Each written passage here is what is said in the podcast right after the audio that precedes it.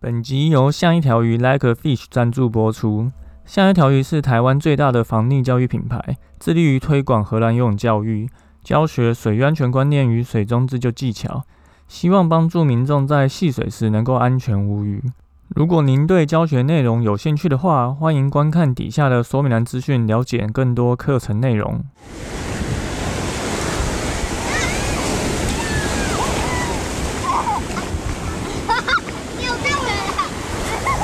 现在时间下午五点钟，海水浴场关闭，请尽速从水里上来，谢谢。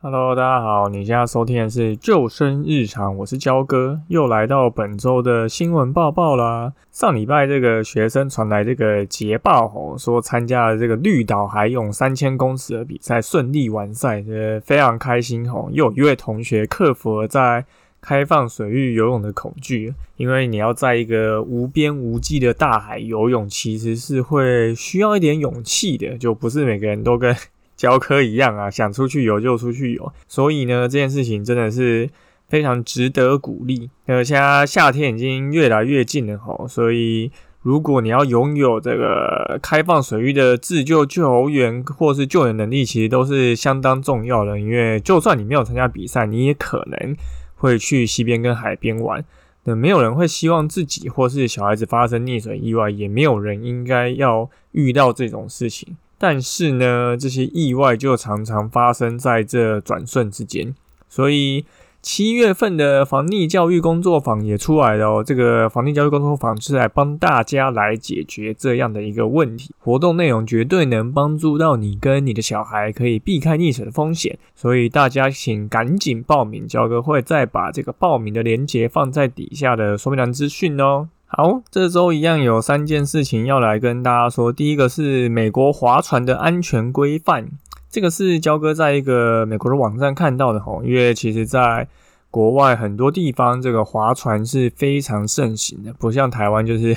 进来进去，所以这个安全规范是针对关于在美国划船一个国外的网站在溪流航行中提供了一个安全准则。那其中当然包含了几个重要的项目，大概有六个。第一个就是你的个人准备和责任。第二个是你的船只和设备的准备，第三小组的准备和责任，第四河流救援指南，第五通用的河流信号，以及第六国际河流难度等级。那这六项其实都非常值得一看哈。那焦哥稍微把第一项跟大家比较有关的关于个人准备和责任的内容做了一些翻译，那剩下的大家可以再去。点进原文的网站看哈，那直接按 Google 翻译，大家不需要去担心英文的问题。好，首先就是第一点，你要成为一个称职的游泳者，要有能力在水下处理自己哈。很多人就是对于自己的能力常常错估，所以导致在意外的时候没有办法做出反应哈。那第二个就是穿上救生衣，因为救生衣可以提供你背部和肩部的保护哦，可以在你这样。激流中的时候能够比较安全。再来第三就是，如果可能发生危险的话，请戴好你的头盔。哦，在溪谷中，其实最常发生的溺水意外，除了直接掉入深潭以外，很长就是你被溪流冲走。那你被溪流冲走，第一件事情通常都是撞上岩石昏厥，而不是说直接就会溺毙。所以保护好你的头部就是非常重要一件事情。好，在第四个就是不要对你的船失去了控制啊，你的独木舟、你的 SUP。然后第五是白水这个河流，就是这种溪流面上有白色水花，其实里面就是潜藏了很多危险。所以最常见的几个危险可能是它的水位很高，然后冰冷的溪水，或者是。石头枯木会形成这些细缝，哈，还有我们去溪流常会看到一些低顶坝啊、水坝这种人造设施，其实它都会形成一些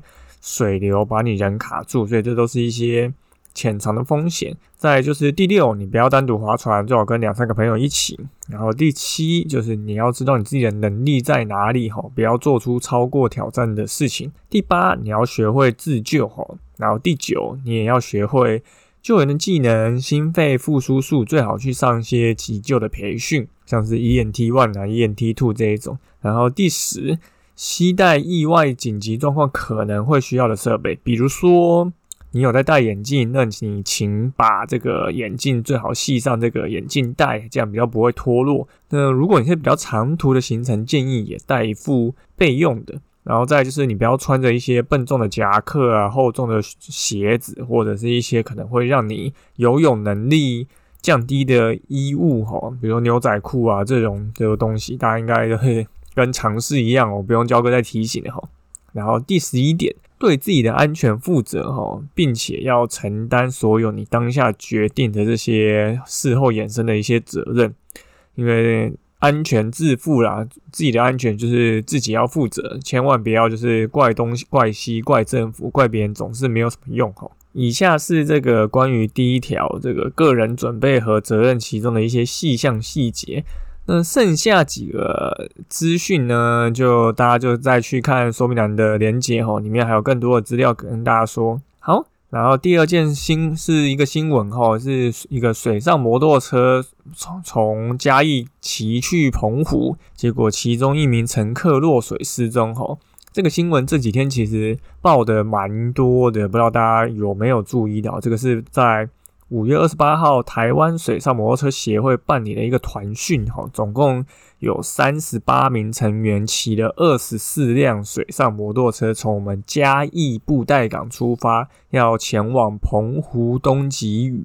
那在这个骑乘的过程中，四十岁的胡姓女乘客中途不小心落海，吼，然后后来是终于发现了啊，漂了五天，终于被找到。那协会就有强调说，当时那一天的状况其实是有领队，然后中间其实有领航，最后还有压队，然后所有的队员都有穿着救生衣。那至于为什么压队的这个教练他没有发现人落水呢？那秘书长指出说，可能是因为水上摩托车后面都有尾浪，那海域也非常宽广哦，所以压队的教练可能只有认水上摩托车没有看清楚上面的人员，导致没有发觉这个胡姓女乘客落海。所以我们从这次的意外其实就可以发现到，即便你穿着救生衣落海，然后有大声呼救。旁边的人也不一定会发现你，因为海边的环境其实是很吵的，有风、有浪、有流。即便你没有沉入海中，你也是要撑得够久，那也人家不一定会发现你，因为你看水上摩托车可能就直接骑走了，所以这个样子的速度跟嘈杂声会让后面的人不一定真的会注意到一些意外状况。那其中就有资深的水域救援人员表示啊。一般救生员其实都是以橘黄色为主，因为这样子落水之后是比较容易被发现的。但是这个落水的胡姓女乘客，她是穿着这个暗色的救生衣漂浮在海面，所以其实是相对不容易被发现的。所以由此可知，哈，除了注意救生衣的款式与浮力之外啊，颜色筛选也是非常重要的一件事。那关于救生衣的福利怎么计算，跟怎么挑选救生衣，还有它有哪些差异呢？焦哥之前也有写过一篇文章，关关于救生衣的一些分类跟挑选。那一样会再把这个文章的链接放在底下，那大家一定要去看哦。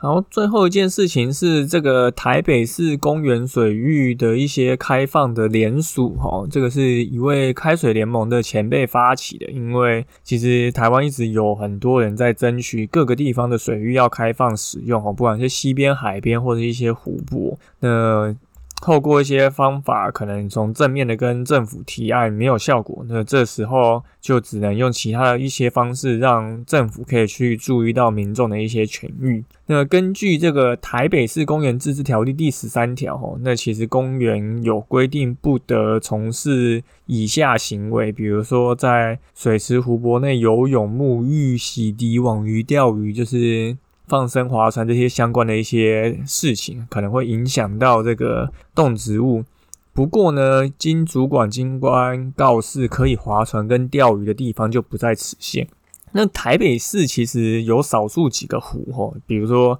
大湖公园、碧湖公园、南港公园都有规划这个钓鱼专区。那以前碧湖公园也是有天鹅船在上面跑的，那大湖也有民众可以划手划船，但现在。台北市政府却没有指定任何一处公园可以划船，那就会相当的可惜。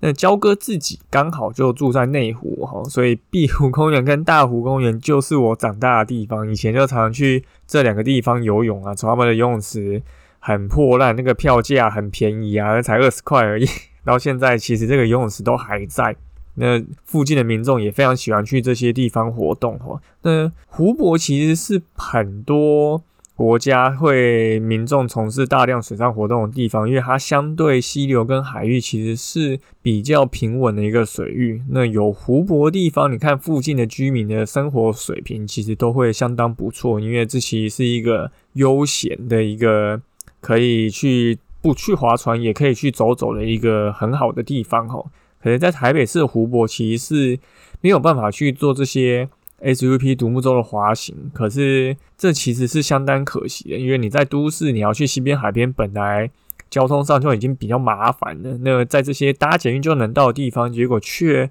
不能从事水上活动，那就真的很可惜哈。因此，就开放水域的前辈就开始去争取这个湖泊的开放联署可以使用哈。所以这边有一个。Google 表单，如果你有兴趣，也想要去争取开放水域的朋友，你也认同这些理念，希望大家玩水可以又安全又安心，然后透过一些合理的机制，让这些水域能够有更好的利用，那你可以去填写底下的表单。那我们再去推荐这个，不是去推荐，我们再去想办法让水域开放，也有一个相关的社团哈，是有一个 FP 社团呢，里面也有非常多的一些资讯，不管是在呃花莲、在宜兰或是在高雄，都去争取相关的水域开放的一些活动吼，跟一些记录。那大家可以在加入这个社团，就可以更了解到为什么我们要去争取这件事情，而且这件事情争取到了以后。对大家有什么好处？那这个网址都会放在底下说明栏，就大家麻烦再去看看。